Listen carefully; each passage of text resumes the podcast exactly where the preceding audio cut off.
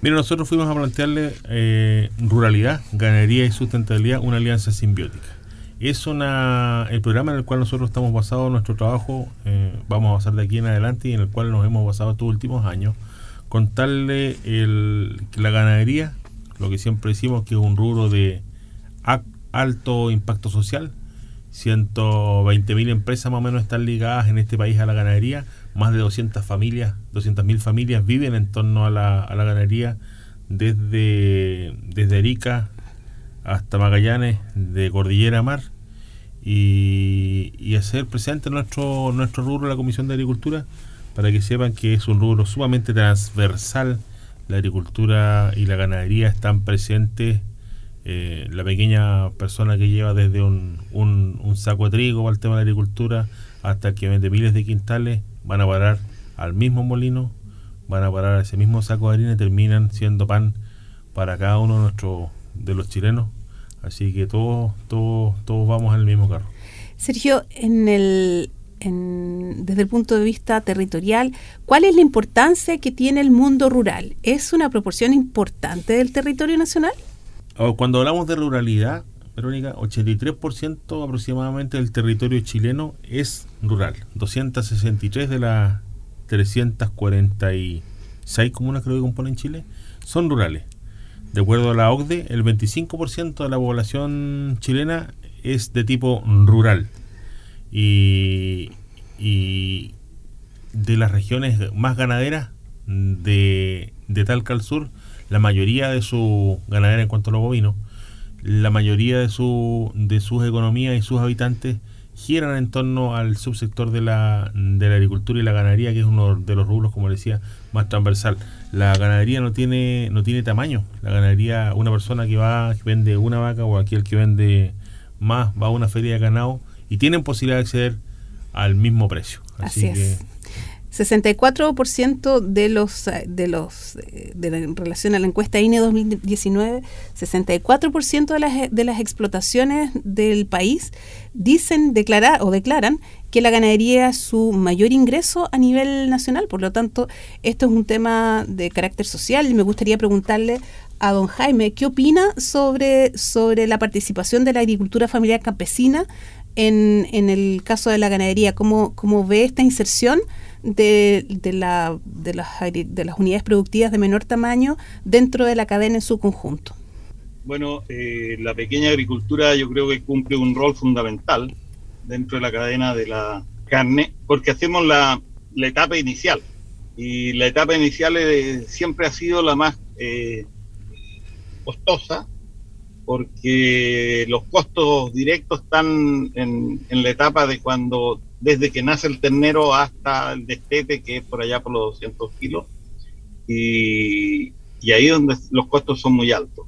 Y bueno, últimamente nosotros hemos tenido dificultades en, en, en seguir en el, en, el negocio por, por el tema de los costos, pero afortunadamente los precios han mejorado estos últimos dos años y creemos que hoy día eh, retomamos con fuerza, no es algo que nosotros no sepamos hacer, pero, pero de repente por costos tampoco se puede hacer, porque no podemos perder eh, eh, dinero en, en, hacer un trabajo que, que no los deje rentabilidad. Así es que cumplimos un rol, yo creo, bien interesante ahí dentro de la economía regional y nacional. Sí, hay un dato además interesante eh, que da un poco una visión de qué es lo que pasa con, con las familias y es que de acuerdo también al, a datos del INE del 2019, un 37% de, de, de, los hombres y un 47% de las mujeres son personas que tienen más de 70 años. Es decir, es un rubro que permite que, eh, siento un rubro tan tradicional, ¿verdad? De todas maneras cumple un rol social enorme en el ingreso familiar. En ese sentido, me gustaría preguntarle entonces a, don Sergio Viller cuáles son los planteamientos que se fueron a, generar a nivel de, Cámara de Diputados, eh, cuáles son las propuestas o los temas que generaban mayor inquietud de parte del sector. Bueno, para nosotros es fundamental la modernizar la ley orgánica de INDAP.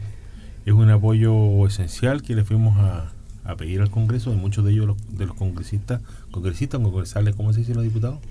Eh, de los honorables diputados. De los diputados, digamos nomás. De los diputados eh, están conscientes de eso y, así lo hacen saber. De acuerdo a la, a la encuesta ganadera de línea del 2019, un 48% de las explotaciones estaban adheridas a INDAP. Un 106% de ellos empresas y un 94% de carácter unipersonal. Es por eso la, importancia del, del, mundo de la pequeña agricultura familiar campesina. El 72% de los terneros se, se, producen en Chile en eh, pequeñas y medianas explotaciones. Se requiere urgencia en avanzar en legislar la modernización de la ley 18.910, esto es lo que se le pide al Congreso, de Organic INDAP, en particular el artículo 13 relativo a los requisitos de ingreso. La reclasificación de contribuciones también dejará a muchos productores, productores fuera. Y como decía Verónica, el tema de la edad, nosotros queremos reencantar a la juventud con el campo, eh, incentivar a los jóvenes, debe haber una flexibilización en cuanto a las políticas de INDAP, porque por ejemplo aquellos que hoy en día dan el paso más allá y, está bien que así sea, son profesionales, ya no pueden optar al, al capítulo de INDAP. A ver, aquí hay que separar temas un poco para poder entender bien lo que se está planteando. Por una parte tenemos, ¿verdad?, los cambios que se, que se introducen producto de eh, a la ley de, INDAP, la que está desde hace muchos años vigente y que se requiere modernizar para que los productores no pierdan el beneficio de estar acogidos en INDAP o puedan ingresar. Ese es un tema. Otro punto aparte es que durante el, el correr de los años los, eh, los agricultores han ido mejorando los niveles de educación de sus familias, por lo tanto hay profesionales y técnicos que son aquellos que podrían generar innovación. Eh, sus familias ya tienen más edad, pero estas personas jóvenes son aquellas que hay que apoyar. Y en este sentido me gustaría preguntarle a don Jaime, que lo vive en el día a día con sus organizaciones eh, en la región de los lagos, ¿cómo ve este tema de INDAP? ¿Qué cosa debería mejorarse a nivel de INDAP para que la agricultura familiar campesina y en especial la ganadería pudiese, perdón, tener un desarrollo más equilibrado? Eh, mira, yo nosotros tenemos claro lo que hay que hacer. Cuando Sergio se refiere al tema de los jóvenes, eh, eh, yo estoy absolutamente de acuerdo que los jóvenes no se encantan por decirle vente para acá. Los jóvenes hoy día no son como nosotros, los jóvenes quieren a tiro ver resultados. Y, en, ese, en ese ámbito ellos eh, lo que hacen es eh, llegar y, simplemente irse y buscar trabajo e irse a otro lado. Es un tema muy importante y quizás muchos auditores no lo saben, pero eh, la ley de INDAP ha ido quedando un poco desfasada en el tiempo, producto, como bien decía el presidente de la Corporación de la Carne, de los cambios de clasificación del valor de los terrenos, por ejemplo. Y eso hace que, a pesar de las extensiones de plazo que se han hecho, un grueso de los productores de INDAP podrían quedar fuera porque ya no van a calificar para este hecho. Por lo tanto, eh, entendemos que lo que se fue a, solicitar al, Congreso es que los parlamentarios puedan legislar eh, sobre este tema para poder modernizar al INDAP en términos de la acogida de los productores que ojalá sean con mayor cobertura, que puedan ampliar los rangos de, de, valor de los pequeños predios, que muchas veces puede ser castigado simplemente por la localización en la que está el productor, pero que son personas que claramente necesitan apoyo del Estado. Em, ¿Qué otro tema eh, fueron a plantear al Congreso, eh, señor presidente? Bueno, le planteamos un plan ganadero sustentable que es una oportunidad tanto para la agricultura familiar campesina como para los medianos productores y en especial para los jóvenes que viven en sectores rurales. Eh, en un país largo y con diferentes condiciones productivas como, como Chile, la ganadería debe propender a ser sustentable cada uno de sus modelos, no solamente los llamados holísticos, sino que todos, ya el tradicional, el libre pastoreo, el, así también el modelo intensivo estratégico, los filos, etcétera generar líneas de producción que tengan viabilidad ambiental eh, en lo productivo, eh, rentabilidad y posibilidad real de insertarse en los mercados. De repente hay muchas cosas que vienen a vender la pomada y dicen, no, mira, esto hay que hacerlo porque es más bonito. Claro, pero la gente termina produciendo un cuarto de lo que, producía y, los mercados no, no están abiertos. O sea, hace mucho en el qué, poco en el cómo. Produzca esto, haga esto y después no tienen a quién vendérselo. O, o eh, a pesar de la merma de, en productividad y en rendimiento, la, el, el valor que, que lleva ese producto final no compensa todo el esfuerzo que se hizo y el menor la menor producción que acarrea ese ese modelo de repente holístico casi silvestre.